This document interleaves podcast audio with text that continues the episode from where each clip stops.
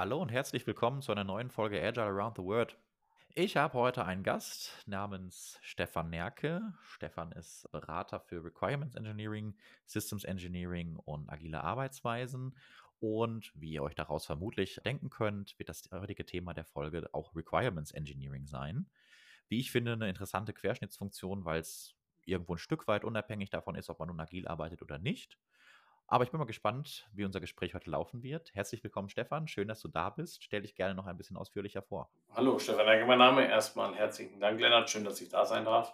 Und genau, wie du bereits gesagt hast, ich arbeite im Requirements Engineering und System Engineering beziehungsweise agilen Arbeitsweisen als Berater und unterstütze Unternehmen, die Disziplinen entweder, wenn sie schon vorhanden sind, zu optimieren oder zu implementieren in der Organisation, wenn sie bisher noch nicht gelebt werden, beziehungsweise wenn noch nicht so viele Strukturen diesbezüglich da sind.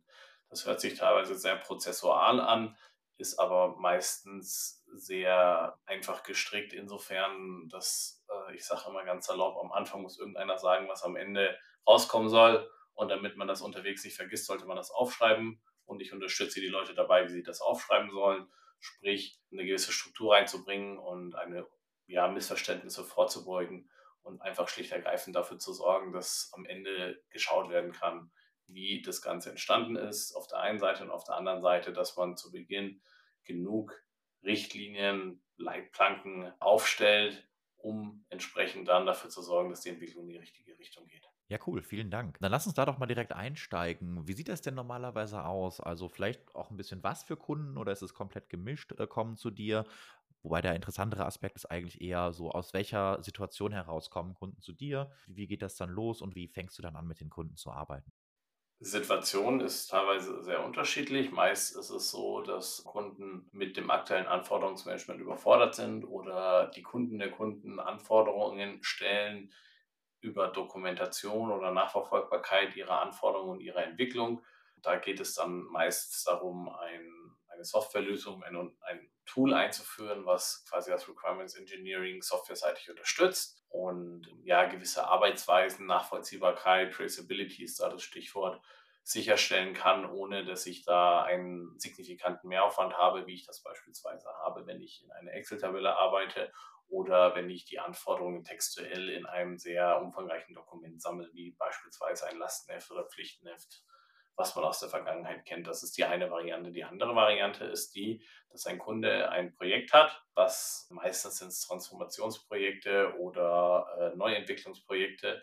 Und da geht es dann schlicht ergreifend einfach darum, die vorhandenen Entwickler dabei zu unterstützen, die Anforderungen zu erheben, auf der einen Seite, beziehungsweise auf der anderen Seite dann zu strukturieren und dann zu verwalten, um eben sicherzustellen, dass auch das Richtige entwickelt das richtige System angeschafft, die richtige Entscheidung am Ende getroffen wird auf Basis der Anforderungen, die an die Organisation oder an die Entscheidung gestellt werden. Okay, cool. Das hört sich jetzt für mich auch so ein bisschen so an, als hättest du jetzt nicht irgendwie dein eines Patenttool, was du immer mitbringst, sondern äh, würdest einfach nur dabei unterstützen, ein Tool, was eben halt zur Verwaltung, zum, zur Verfolgung von Requirements geeignet ist, einzuführen. Habe ich das richtig verstanden? Genau. Also meistens äh, der Groß, das, das Tool ist meistens eher ein kleinerer Teil das äh, sind wir auch nicht diejenigen bei Hood, die das dann entsprechend installieren und dann einführen, sondern wir sind diejenigen, die dann der Organisation dabei helfen, das Tool anzupassen an die Prozesse der Organisation.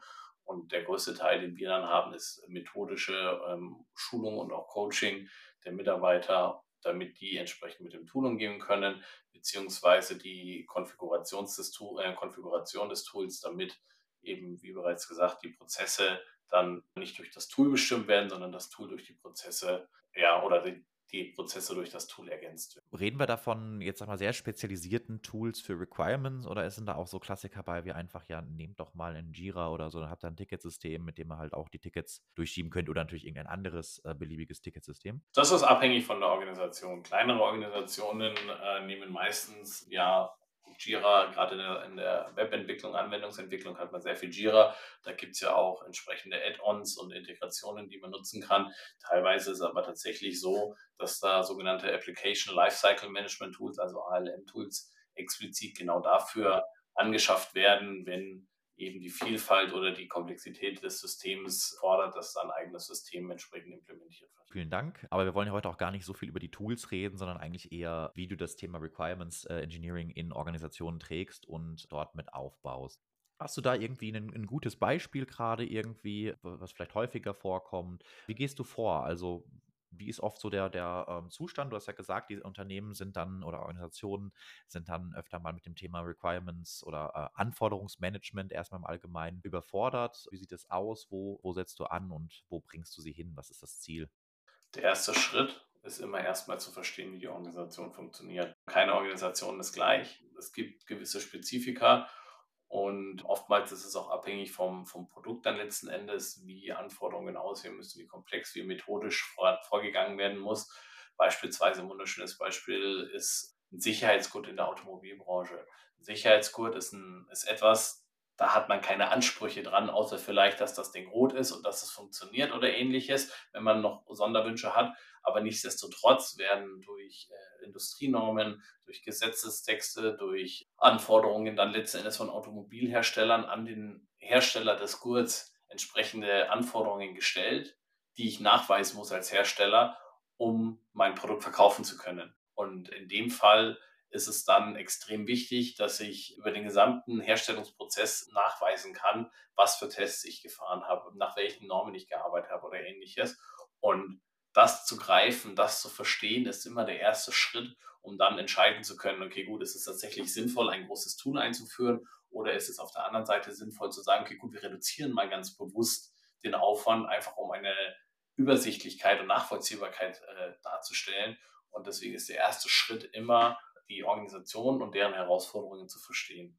Der zweite Schritt ist dann die Trennung zwischen Problem und Lösung. Sprich, auf der einen Seite habe ich Menschen, die sagen, ich, ich möchte etwas haben, ich habe ein Bedürfnis, ich habe eine Anforderung, ich habe ein Problem. Ich möchte etwas von dir als Organisation, das du mir lieferst. Es ist meistens erstmal unabhängig davon, was gefordert ist, wie die Lösung aussieht. Also gerade auch im agilen Kontext habe ich das sehr, sehr stark ja auch durch die User Story, in der ich versuche, durch geschicktes Formulieren einen möglichst großen Lösungsraum aufzumachen, der aber dennoch sehr zielstrebig auf die Problemstellung hindeutet äh, ähnlich auch im Requirements Engineering versuche ich dann die Lösung erst dann zu entwickeln, wenn ich das Problem verstanden habe.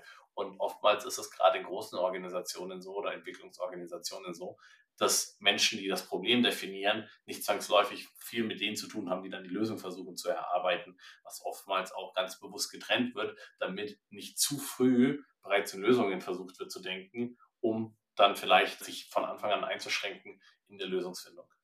Ja, das ist auf jeden Fall ein Aspekt, den, der mir auch extrem wichtig ist, auch in meiner Arbeit als Scrum Master, weil wir tendieren ja dazu, immer in, in Lösungen zu denken. Also zumindest, ich bin ja seit, äh, seit einigen Jahren im Softwarebereich unterwegs und äh, in der Softwareentwicklung ist es definitiv ganz krass so. Wir, äh, wir wollen, also wenn man irgendwie Anforderungen an eine Software stellt, dann ist es ganz normal zu sagen, ich möchte gerne das und das haben weil ich kenne das aus irgendeiner anderen Software. Ich möchte, dass das ganz genau so äh, eben, dass genau diese Funktion brauche ich jetzt auch in meiner Software. Dabei macht sich schon der Anforderer selten wirklich ernsthaft Gedanken, was ist eigentlich das, das wirkliche Problem, was ist der Schmerz dahinter oder was auch immer, was ist, was ist der Wunsch, was möchte ich wirklich erzielen und vor allem ganz wichtig ist diese Lösung, die ich eben halt in anderen Tools implementiert gesehen habe, eigentlich die bestmögliche, ist die noch zeitgemäß oder wünsche ich mir eigentlich das, was mein 20 Jahre altes Tool macht, jetzt auch in einem ganz neuen Tool, was ich jetzt gerade entwickeln lasse. Das erlebe ich immer wieder. Weswegen mir das extrem wichtig ist, auch zu sagen, äh, würdest du es dann wahrscheinlich so ausdrücken, lass uns mal irgendwie erstmal in den Problemraum gehen und äh, erstmal das Problem wirklich als solches verstehen und was ist eigentlich das Ziel, was zu erreichen ist.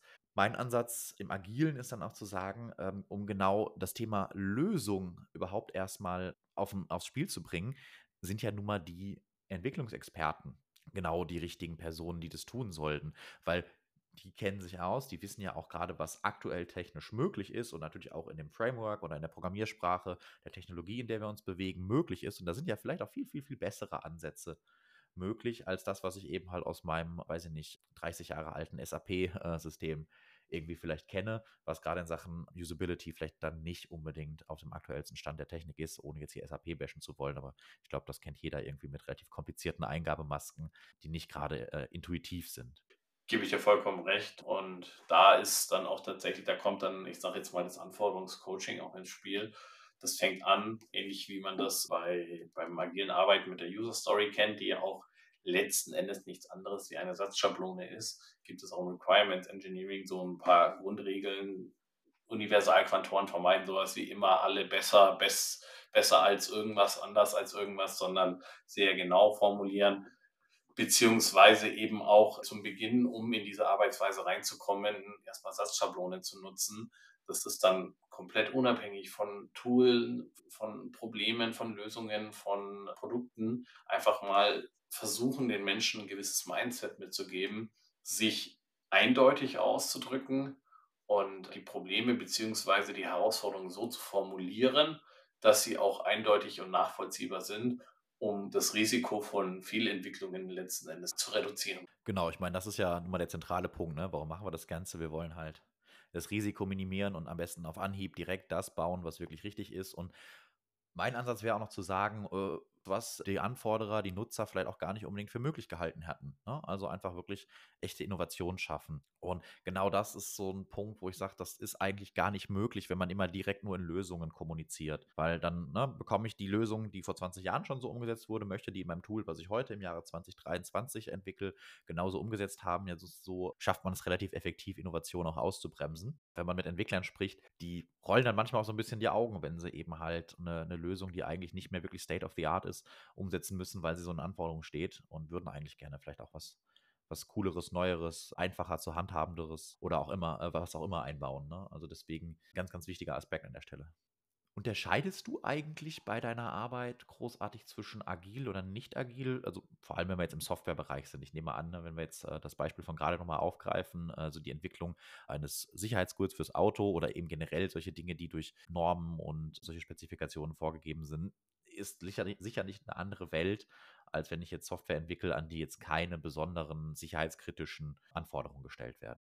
Also der Unterschied ist definitiv da, aber letzten Endes setzt Requirements Engineering meistens an, bevor die agilen Arbeitsweisen starten. Um, wenn man sich das jetzt mal so ein bisschen, es hört sich jetzt sehr stark nach Wasserfall an, soll es aber letzten Endes nicht sein, aber unterm Strich gibt es immer erstmal eine Ideenfindung, eine Ideengenerierung oder auch einfach, dass jemand sagt, hey, wollen, sollen wir das mal ausprobieren? Und ab dem Moment, wenn das klar ist, was ich da eigentlich ausprobieren möchte, startet ja die agile Arbeitsweise, in der ich sage, okay, gut, und jetzt fange ich an, das in die Realität zu holen, die Idee aus dem Kopf zu ziehen und dann entsprechend umzusetzen. Und äh, deswegen sehe ich oder auch sehen wir bei uns in der, in der Firma da durchaus Möglichkeiten, agil im Requirements Engineering agilen Kontext genauso wie auch im klassischen sequentiellen Entwicklungskontext umzusetzen, Ganz einfach schlichtergreifend deswegen, weil auch im Agilen muss ich sauber formulieren, was meine Ansprüche sind. Und Requirements Engineering, egal in welchem Kontext, möchte in erster Linie einfach mal sicherstellen, dass sauber und klar strukturiert kommuniziert wurde, was der Anspruch ist und was eigentlich gewollt ist was ich da noch ergänzen würde, ganz wichtig, halt auch in einer Sprache, die für alle Beteiligten, ne, also die äh, alle Beteiligten irgendwie sprechen, die für alle Beteiligten sinnvoll ist. Ne? Deswegen ganz wichtig, dass äh, zum einen natürlich Entwickler oder äh, Entwicklungsteams im Allgemeinen die die Fachdomäne verstehen, also wirklich auch verstehen, wo, worüber eben halt Nutzer sprechen, sich vielleicht auch gerne den Arbeitsalltag ansehen. Ich arbeite jetzt zum Beispiel bei einem Logistikdienstleister und da ist es halt einfach super wichtig, dass wir einfach uns auch ansehen, wie arbeiten eigentlich unsere Kollegen und Kolleginnen, damit wir halt ein Gefühl dafür bekommen, was eigentlich, wie deren Arbeitsalltag aussieht und entsprechend sinnvolle Lösungen dafür bauen können. Genauso bedeutet das allerdings auch natürlich, dass eben auf, auf Anforderer-Kundenseite irgendwo ein gewisses Verständnis für Software oder wenn wir in der Software bleiben, eben Softwarebegriffe ja, vermittelt wird und ankommt, damit wir eben halt in einer gemeinschaftlichen Sprache sprechen und die nicht noch dazwischen übersetzt werden muss, wo ja dann auch wieder eine ganze Menge einfach an, an äh, ja, Inhalt und Informationsgehalt flöten geht. Würde ich in Teilen tatsächlich ein bisschen widersprechen wollen, ganz einfach deswegen, wir versuchen bei uns immer zwischen, ich glaube, ich habe es schon mal gesagt, zwischen Lösungsraum und Problemraum zu trennen. Und im Problemraum, die können eine ganz andere Sprache sprechen wie im Lösungsraum wichtig ist, dass die Übersetzung stattfindet. Kurzes Beispiel dafür, wir hatten es vorhin im Vorgespräch, das Thema mit, ich möchte, dass ein Fenster aufploppt, wenn ein Fehler ist bei der Eingabemaske oder ähnliches.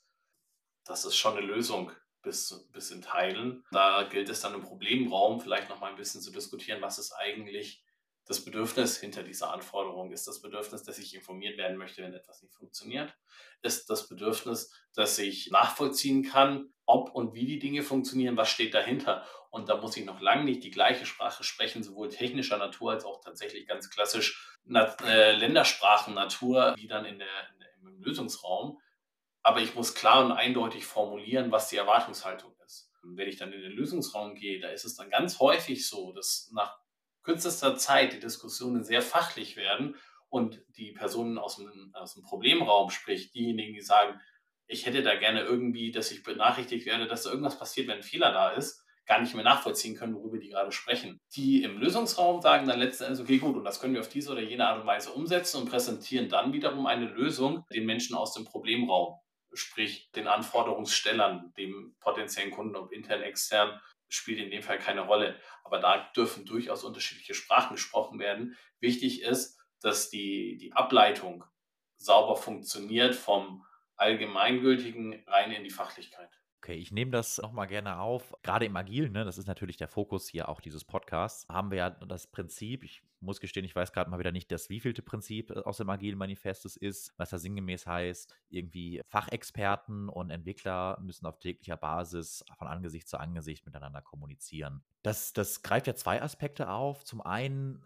habe ich dadurch ein eher kontinuierliches Requirements Engineering, also ich habe es nicht so sehr im Voraus, vielleicht im Voraus eher auf einer höheren Ebene, also eine Ideenfindung, was für eine Art von System entwickeln wir hier eigentlich, was also so grundsätzlich für, für Funktionen haben. Aber wenn wir dann ins Detail gehen, ist es eher kontinuierlich, dann auch gerne absolut gerne mitten im Sprint, wenn man halt Scrum oder was ähnliches einsetzt. Und da ist es dann meiner Meinung nach schon sehr wichtig, dass man eben halt auch eine, eine, gemeinschaftliche Sprache findet. Und da ist eben halt, dass man sich gegenseitig Glossare anfertigt oder bei der Anfertigung von Glossaren unterstützt, um dann eben halt, weil ich habe ja nicht nur eine Anforderung einmal reinkippe und dann wird die umgesetzt und dann ist alles wunderbar, sondern ich habe ja in aller Regel auch Schleifen und spätestens dann ist es natürlich klar, dass Entwickler dann eher in technischen Begriffen reden und dann irgendwie von einem äh, Modal äh, oder Modal, äh, ein Begriff, den ich ja auch erst lernen musste in der Softwareentwicklung, sprechen, mit dem Nutzer vielleicht im ersten Moment nicht viel anfangen kann.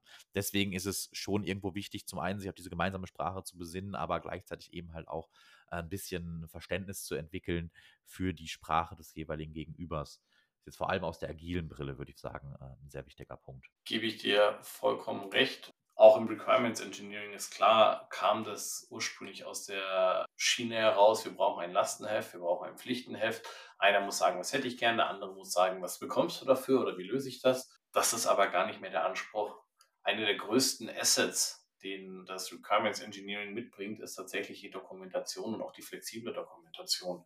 Es gibt Systeme, sowohl in der Software als auch in der Hardwareentwicklung, die eine gewisse ja, Beweislast mitbringen und quasi unter Beweis stellen müssen, dass sie sich an gewisse Regeln gehalten haben, gewisse Dinge mitbringen oder gewisse Standards einhalten, in welcher Form auch immer. Und wir hatten es auch im Vorgespräch, diesen wunderschönen Satz, eine User Story ist äh, eine Einladung zum Gespräch. Ich persönlich finde den Satz unglaublich hilfreich und auch unglaublich sinnvoll.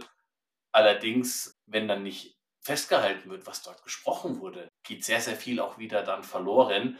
Und dann kann die User Story noch so elegant geschrieben sein, dann kann das Gespräch noch so gut gelaufen sein. Aber spätestens dann, wenn es an die nächste User Story geht, ist die Frage dann da, weiß ich noch, warum ich das tatsächlich wie umgesetzt habe oder ähnliches.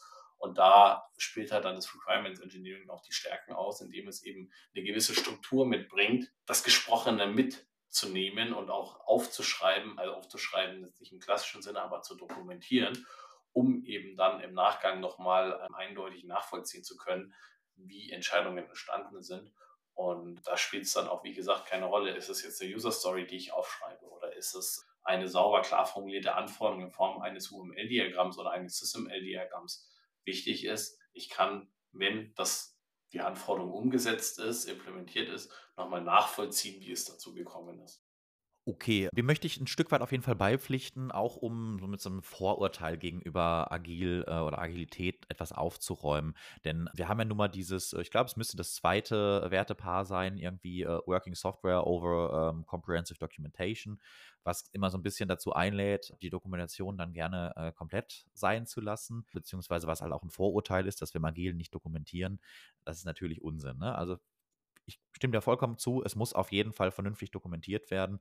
Da aber auch wieder ganz wichtig, darauf zu achten, welche Dokumentation brauche ich eigentlich wirklich. Ne? Also davon, dass ich jetzt irgendwie alles in, in ja, im Endeffekt im letzten kleinsten Detail vielleicht den Algorithmus schon perfekt, natürlich sprachlich äh, komplett äh, ausformuliere. Das muss nicht immer sein. Das mag sein, ne, wenn genau dieser Algorithmus eben halt jetzt exakt die Anforderung ist, dann sollte der auch so dokumentiert werden, gar keine Frage. Aber im Allgemeinen müssen wir dann nicht auf dieses Level gehen. Und auch ganz wichtig, ich muss ja entscheiden, in welchem Kontext bin ich da unterwegs. Dann bin ich jetzt irgendwo, wo ich genau diese Anforderungen, die du gerade, oder diese, diese, diese non-funktionalen Anforderungen, die du gerade angesprochen hast, habe und erfüllen muss, irgendwelche regulatorischen Anforderungen, irgendwelche Nachweispflichten. Ich denke da vor allem auch an den Gesundheitsbereich, da ist es ja immer sehr, äh, sehr stark reguliert mit, mit Recht da muss ich natürlich eine gewisse Nachweispflicht haben. Und wenn ich dann irgendwie irgendeine Behörde mal äh, die Qualitätssicherung unter die Lupe nimmt und ich ziehe dann eine User Story, die irgendwie wirklich nur aus diesem Satz-Template besteht, hervor und sage, ja, das haben wir halt umgesetzt, äh, dann habe ich halt schle äh, schlechte Karten nachzuweisen, dass wir da einen gewissen Qualitätsstandard und gewisse äh, rechtliche Anforderungen mit einhalten und das von vornherein sicherstellen und das kein Zufall ist. Ich möchte nochmal auf dieses Wort, weil ich das Wort auch so mag, was du gerade äh, vorhin reingebracht hast, eben halt dieser Satzschablone einsteigen. Und zwar kenne ich das auch so natürlich, ne, die User Story, das Connextra-Template. Also als User möchte ich das folgende, um das und das zu erreichen oder dieses Problem zu lösen. Zähl gleich gerne vielleicht nochmal irgendwie so ein oder zwei andere Satzschablonen auf oder wie auch immer, wie du magst, äh, die äh, du im Requirements Engineering gerne einsetzt. Ich möchte aber auch gleich auf die Art und Weise, wie wir damit arbeiten, hinaus. Denn was ich oft erlebe, ist, dass diese Satzschablonen als so, ja, ist halt agil, das machen wir jetzt, also müssen wir irgendwie all unsere Requirements irgendwie in diese Satzschablone pressen, egal ob das Sinn ergibt. Ne? Also das führt dann zu abstrusesten Dingen, irgendwie dann non-funktionale Anforderungen werden dann mit a Server, I want to, was auch immer beschrieben. Das ist halt nicht Sinn der Sache an der Stelle. Und vor allem würde ich sagen, genau das, was, was ja eigentlich durch diese Satzschablonen geschaffen werden soll, nämlich dass ich eben halt die Perspektive wechsle, erstmal anfange, wirklich ein Problem als solches zu verstehen und beschreiben. Die wird dann oft geskippt, weil ich ja direkt die Lösung dann da reinpresse. Und dann sage ich aber Leute, ja, das ist keine Hausaufgabe, das ist nicht, um euch zu beschäftigen oder um irgendwie eine, schöne Gehirnjogging-Übung zu machen, wie gut ihr denn so einen Satz formulieren könnt, dass der sich noch halbwegs sinnvoll anhört, sondern da steckt was anderes hinter. Aber jetzt bin ich erstmal gespannt, wie deine Ansätze in dem Bereich sind. Also per se bin ich da sehr stark mit dir einer Meinung. Satzschablonen sind letzten Endes einfach nur ein Mittel zum Zweck und äh, nicht der, das Mittel zum Zweck. Und ähm, von daher ist es wichtig, Satzschablonen so einzusetzen, dass es sinnvoll ist. Ähm, Requirements Engineering spricht man ganz häufig, das System muss Punkt, Punkt, Punkt erfüllen. Einfach schlicht ergreifend aus der Perspektive heraus, weil eine Anforderung etwas ist, was in, in der Zukunft einzusetzen ist. Und da gehen die Satzschablonen dann weniger in tatsächlich den Satz rein, sondern stärker auch in dieses, da wird dann teilweise unterschieden durch muss, kann, soll, sollte eine gewisse Priorisierung direkt in die Anforderungen zu implementieren. Allerdings habe ich persönlich die Erfahrung gemacht, dass man da sehr, sehr schnell den Überblick verliert, weil das doch nicht so konsequent umgesetzt wird, wie man das gerne umgesetzt haben wollen würde, um dann damit auch entsprechend arbeiten zu können. Und da sind wir auch bei dem zweiten Punkt, was Satzschablonen angeht. Satzschablonen sind häufig der Einstieg, um zu beginnen, wenn ich das erste Mal auf die, mit dieser Art und Weise arbeite und auf die, die Arbeitsweise ausprobiere, ja, so eine Art Gelände habe, an dem ich mich festhalten kann, eine Struktur habe, die es mir vereinfacht, in der neuen Arbeitsweise mich zurechtzufinden. Und je erfahrener und geübter ich in der neuen Arbeitsweise bin, desto weniger haben Satzschablonen dann auch entsprechende Relevanz. Ganz einfach deswegen, weil auch die haben ihre Grenzen, Satzschablonen. Also man merkt ja bei den User Stories, als Server möchte ich, wenn ich ein Signal schicke, ein Server hat keine Wünsche in dem Moment. Dem Server sage ich, was er zu tun hat das kann ich dann vielleicht auch anders formulieren, dass ich sage, Server-Requests müssen auf diese Art und Weise stattfinden oder ähnliches. Das ist dann nicht weniger, also es ist dann keine klassische User-Story mehr im Sinne der Satzschablone, hat aber nicht weniger Informationsgehalt. Das heißt immer so schön, so viel wie nötig, so wenig wie möglich. Gleiches gilt auch bei den Anforderungen, den Lösungsraum so groß, so groß gestalten wie möglich, damit auch möglichst viel Kreativität und Innovation entstehen kann. Deswegen sind Anfangssatzschablonen sehr hilfreich. Und da gibt es es gibt Menschen, die haben Doktorarbeiten über Satzschablonen geschrieben, was dann die beste Satzschablone ist und haben dann da 30 verschiedene verglichen oder ähnliches. Das müsste ich jetzt selber nachgucken, wie die genau im Detail heißen, aber nichtsdestotrotz, unterm Strich kam letzten Endes immer raus, dass äh, eine Satzschablone innerhalb ihrer Möglichkeiten durchaus hilfreich ist, aber letzten Endes dann auch gerade bei komplexen Systemen immer mal wieder an Grenzen stößt und man sie so einsetzen sollte, dass es sinnvoll ist und nicht irgendwie zwangsläufig versuchen sollte, alles damit zu lösen. Ja, vollkommen richtig. Gerade so das Thema Non-Functional Requirements, also nicht funktionale Anforderungen, ist halt was, was sich in aller Regel sehr schlecht darüber abbilden lässt. Ich meine, ich kann sie vielleicht im Allgemeinen mal, wenn ich jetzt so sowas wie System-Antwortzeiten und Reaktionszeiten oder sowas nachdenke, die kann ich gerne allgemein mal als User Story auch formulieren, auch oder mit einem ähnlichen Satztemplate einfach, um zu verstehen, warum ist es überhaupt wichtig. Ne? Also klar, wenn ich jetzt irgendwie bei jedem Klick drei Sekunden warten muss, dann brauchen wir uns nicht drüber unterhalten, dass der User da ganz schnell abspringt, völlig klar. Aber manchmal ist es vielleicht wichtig, dass gewisse Funktionen eben besonders schnell reagieren, weil sie aus irgendeinem Grund halt zeitkritisch sind. Dann wäre es aber halt wichtig, genau den Hintergrund zu verstehen, weil sonst äh, sagt man da irgendwann, ja gut, wir haben es halt knapp über der Zeit und dementsprechend, ah, das wird schon noch gehen, aber ist dann aus gewissen Gründen nicht mehr möglich. Ein tolles Beispiel, was mir da gerade einfällt, da geht es nicht um Zeiten, sondern da geht es um Hardware an der Stelle mal wieder. Und zwar, glaube ich, um die Entwicklung des GSM-Standards, also Mobilfunk. Da ist es halt so, ich weiß nicht, ob es in, in, neueren Generationen des Mobilfunk auch immer noch exakt so ist, dass die Handys eben halt, wenn die sich in eine Funkzelle einwählen und diese suchen, mit einer Sendeleistung von exakt 2 Watt senden müssen. Ich weiß nicht, bis auf wie viel Nachkommastellen exakt, da bin ich jetzt nicht mehr so tief drin, aber da hatte auch tatsächlich äh, in meiner Ausbildung mal ein Trainer uns nämlich eine Geschichte darüber erzählt, wie er nämlich genau da mit einer Gruppe von Ingenieuren gearbeitet hat und die dann so, ja, irgendwann, ja, good enough, so, dann waren es halt 2,1 Watt oder 1,9 oder was auch immer, das wird schon passen. Es ist aber halt wirklich sehr essentiell, dass bis zu einer bestimmten Genauigkeit diese 2 Watt eingehalten werden, weil darüber eben halt auch eine Entfernungsbestimmung stattfindet, weil ich dann eben halt aufgrund des, äh, des Signalpegels ungefähr einschätzen kann, wie weit ist das Handy entfernt und welches ist jetzt zum Beispiel die beste Basisstation, um sich einzuwählen. Dafür ist eben, das ist also ein brillantes Beispiel, um zu sagen, warum, äh, warum ich eben halt den Hintergrund hinter einer Anforderung überhaupt verstehen muss, wenn sie doch am Endeffekt trotzdem schon so präzise ist.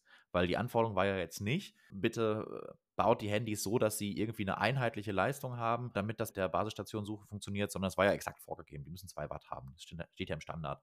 Und trotzdem ist es extrem wichtig, dass ich eben den Hintergrund verstehe, weil sonst verleitet es eben halt dazu, bei der Lösung doch etwas kreativer zu werden, als in dem Fall überhaupt möglich. Genau, und da kommt, ich weiß nicht, wer zuerst drauf gekommen ist und wie es am Anfang genannt wurde oder anders genannt wurde, aber ein Tool, was in der agilen Welt sehr große Bedeutung hat, nämlich dass die Akzeptanzkriterien kommen da ins Spiel. Im Requirements Engineering sprechen wir von Verification, Valida äh, Validation, Verification, sprich zuallererst muss ich überhaupt mal validieren, ist es denn überhaupt relevant, was ich da gerade fordere, muss exakt 2 Watt haben. Klingt erstmal ja, warum denn? Aber in dem Fall ja, ist schon richtig und wichtig. Und dann eben, wie gesagt, jetzt wieder die Requirements Engineering Sparte spricht da eher von Verifikation und Test Cases und so weiter, wohingegen Akzeptanzkriterien verstärkt im Vokabular der agilen Menschen zu finden ist. Aber unterm Strich wir vom gleichen sprechen. Genau muss ich das abprüfen. Was für Tests muss ich fahren? Muss ich Tests nach ISO Standardnorm XY durchführen oder muss ich einfach nur dafür sorgen, dass es nicht, ja, nicht kaputt geht oder dass es funktioniert oder ähnliches, wo ich dann, naja, gut, 1,9, das ist noch im Rahmen oder ähnliches.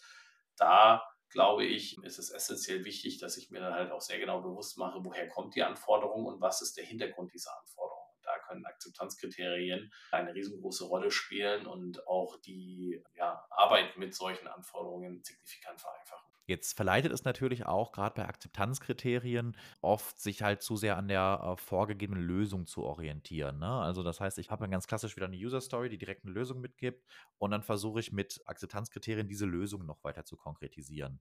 Wenn ich dich richtig verstehe, wäre es ja auch sinnvoll, die Akzeptanzkriterien eher so anzusetzen, dass sie, sag ich mal, gewisse Teil also Lösungen für gewisse Teilaspekte des Problems oder der, der zugrunde liegenden Anforderungen abbilden. Wie kommt man da am besten hin? Eine Sache, die so ein bisschen erstmal anti-intuitiv ist, sind Industrienormen in dem Fall. Wenn man sich einfach mal so zwei, drei äh, verschiedene Industrienormen anschaut, wie die formuliert sind, weil die eben genau das im, ja, im Fokus haben, zu sagen, es soll dem entsprechen, aber wir sagen dir nicht, wie du da hinkommst.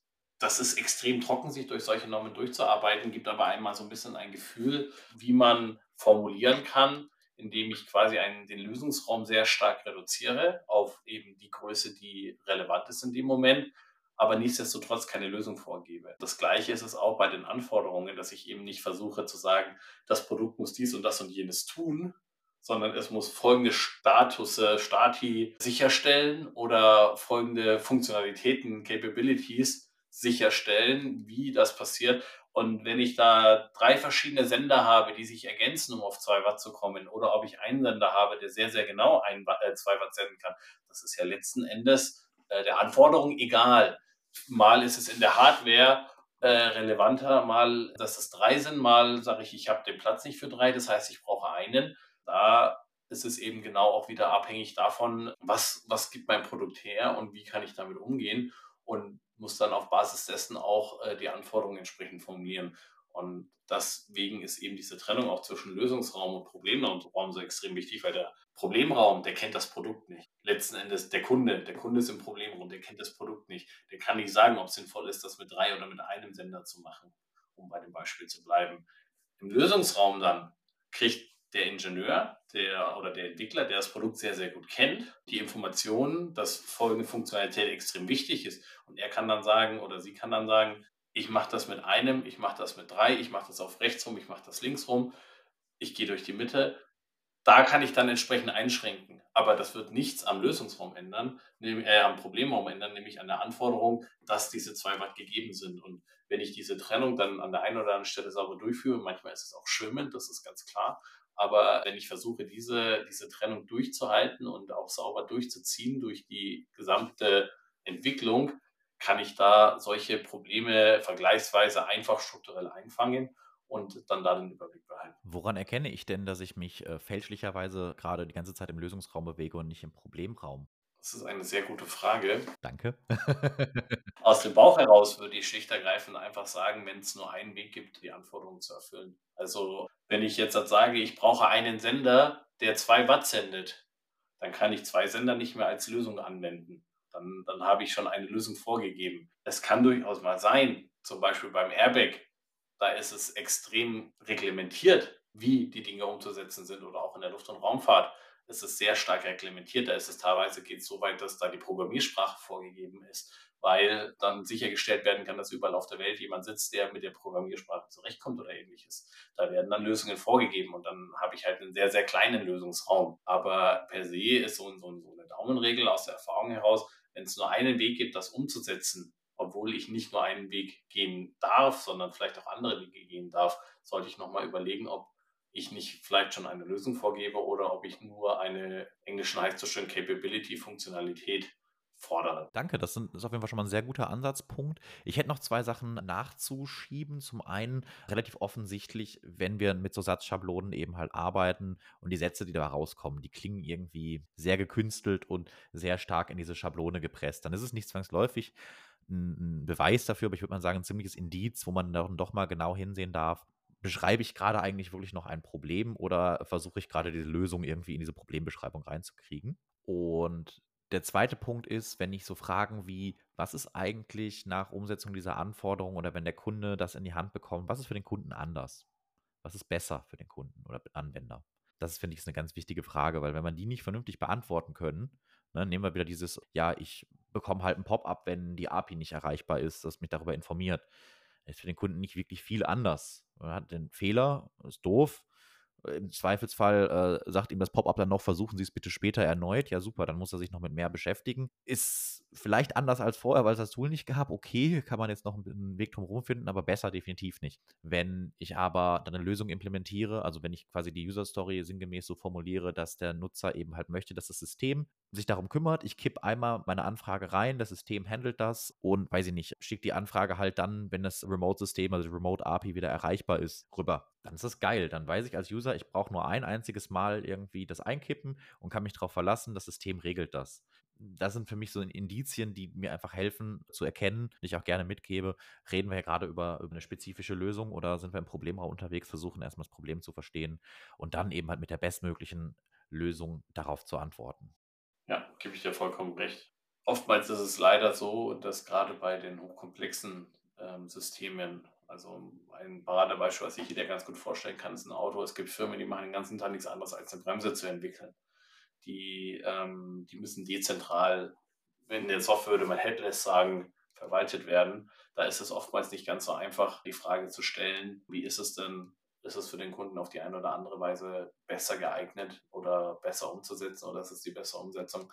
Aber gerade da kann ich dann auch nochmal durch Abhängigkeiten die ich in der äh, strukturierten Dokumentation der Anforderungen festhalten kann, auch nochmal Fragen in Richtung Problemraum adressieren, um eben genau diese Frage zu stellen. Hey Leute, wir haben hier gerade zwei Lösungsmöglichkeiten. Welche von würde euch denn besser gefallen? Und das kann dann durchaus über fünf, sechs verschiedene Ebenen laufen, teilweise sogar Unternehmen verlassen und zu Zulieferern gehen oder von Zulieferern zu, zu Endnutzern oder Endherstellern, nenne ich es jetzt mal, wandern. Aber genau das, was du da gerade beschrieben hast, ist eigentlich die Essenz zu sagen, was ist das, was dem Kunden letzten Endes am besten gefällt, am besten schmeckt, am, am, am meisten zusagt, um eben daraus zu finden, was ist die Lösung und nicht vorzugeben auf diese oder jene Art und Weise. Ja, sehr guter Punkt.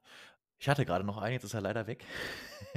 Genau, also worauf ich glaube ich nochmal hinaus wollte, du hast es ja vorhin auch gesagt, äh, beim Airbag zum Beispiel, da ist relativ genau vorgegeben, die, äh, wie der eben halt auch zu, umzusetzen ist. Also das ist jetzt nicht nur Anforderungen, was muss der erfüllen, sondern auch wie ist er zu bauen. Das haben wir auch in Software ab und zu immer wieder. Ne? Das sind dann oft irgendwelche gesetzlichen Dinge, Stichwort Datenschutz, ne? da sagt keiner irgendwie, guck mal irgendwie, dass die Daten geschützt werden, sondern da gibt es relativ genaue Anforderungen, was du darfst, was du nicht darfst und sowas wie, dass der Nutzer eben darüber informiert werden muss, wie was mit seinen Daten passiert, wenn er sich auf irgendeiner Webseite anmeldet zum Beispiel. Das sind ja so Sachen, so, so Anforderungen, die, die sind relativ klar. Da brauche ich vielleicht auch gar nicht so viel Problemraum denke, weil ich einfach vorgegeben ist, du musst das machen, sonst ist dein Produkt nicht rechtlich zulässig zum Beispiel. Und da wäre meine Empfehlung, na jetzt nicht das ganze Requirements Engineering nicht anzuwenden, aber eben halt so diese, diese Tools, die eben halt das, den Denkprozess erweitern, ne? User Story Template, andere Satzschablonen, einfach nicht zu verwenden und einfach zu sagen, also ich wenn wir zum Beispiel in Tools wie Jira sind, mache ich das auch immer gerne dann kenntlich, nehme dann eben halt nicht den Ticket-Typ User Story dafür, sondern weiß nicht, zum Beispiel Task oder so. Und das ist die Unterscheidung. Das eine ist, schreibt wirklich irgendwie einen Nutzer-Mehrwert, dann eben halt im Problemraum. Das andere sind halt spezifische Lösungen, die halt einfach mit umgesetzt werden müssen. Weil es bringt ja auch nichts, wenn wir versuchen, alles auf Biegen und Brechen in diese Schablonen zu pressen, die uns eigentlich dazu helfen, die eigentlich Denkwerkzeuge sind, ne? die eigentlich uns helfen sollen, äh, unsere, unsere Gedanken zu erweitern und unsere Kommunikation zu harmonisieren. Ja, gebe ich dir vollkommen recht. Also man darf das dann, dieser Satz, der im Agieren genauso gilt wie überall anders auch, so viel wie nötig, so wenig wie möglich, bei allem, was nicht zur, zur Lösung oder zur Optimierung des Produkts beiträgt, ist da, denke ich, eine ja, gute goldene Regel, die man eben, dass man sich eben nicht auch verrennt, da drin super krasse Strukturen aufzubauen mit irgendwie Change Control Board und Möglichkeiten, wie denn die Tests automatisiert miteinander verknüpft werden mit Anforderungen manchmal ist es auch einfacher zu sagen, okay, gut, und man setzt sich halt immer einen Tag hin und trägt das manuell nach, damit man eben vier Tage die Woche Zeit hat zu testen und dann aber vorher nicht irgendwie acht Wochen lang äh, irgendwelche Automatisierungen, die dann mal, mal, mal mehr, mal weniger funktionieren, implementiere. Back to the roots, keep it short and simple ist da, denke ich, immer, ist man immer ganz gut mit bedient. Das lasse ich auch gerne so stehen. Und ich habe auch den Eindruck, dass wir jetzt wirklich viele Punkte diskutiert haben und einiges für unsere Zuhörenden dabei war.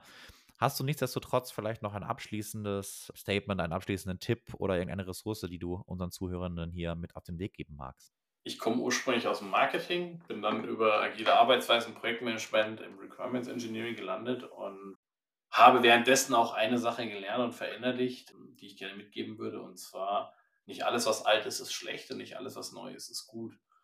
Es ist irgendwo in der Mitte liegt immer der goldene Weg und deswegen ist es durchaus sinnvoll, sich immer mal wieder auch ja, vermeintlich verstaubte Methodiken anzuschauen und zu überlegen, was davon ist vielleicht oder wo kommt es her, beziehungsweise was davon kann ich vielleicht jetzt nach wie vor nutzen, um eben einen Vorteil zu generieren für meine Firma, für mein Produkt, für was auch immer andersrum, erstmal kritisch zu hinterfragen, sind des Kaisers neue Kleider wirklich so neu, beziehungsweise brauche ich sie überhaupt, um eben da zu gucken, nutze ich das Neue per se immer und habe dadurch ständig Veränderungsprozesse und Unruhe oder überprüfe ich das Neue sehr genau, um zu gucken, ob es diesen Veränderungsprozess in dem Moment tatsächlich braucht, beziehungsweise ob es nicht vielleicht sinnvoller ist, nicht der First Mover, sondern lieber der Fast Follower zu sein, um dann eben die Fehler, die am Anfang passieren, nicht selber machen zu müssen.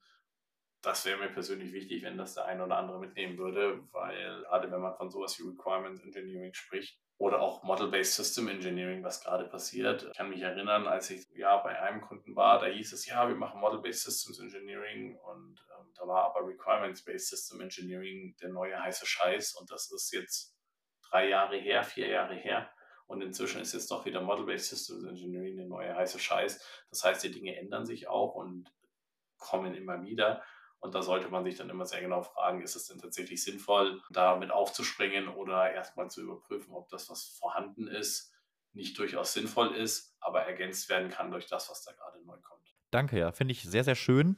Sehr interessanter Ansatz. Finde ich mich auch irgendwo drin wieder. Ist mir auch irgendwo wichtig, weil, um das mal zu konkretisieren oder mit einem konkreten Beispiel äh, zu hinterlegen, fällt mir jetzt einfach gerade das Thema generative KI halt ein. Ne? Also spätestens, wie lange ist es her? Dreivierteljahr, gutes Jahr, wo, wo wirklich dieser Big Bang mit ChatGPT passiert ist. Und seitdem versucht ja wirklich irgendwie alles und jeder unbedingt, egal in was für ein Produkt, irgendwas mit KI, oft ist es auch gar nicht KI, dann steht nur KI drauf, irgendwie, ich sag mal, reinzulöten.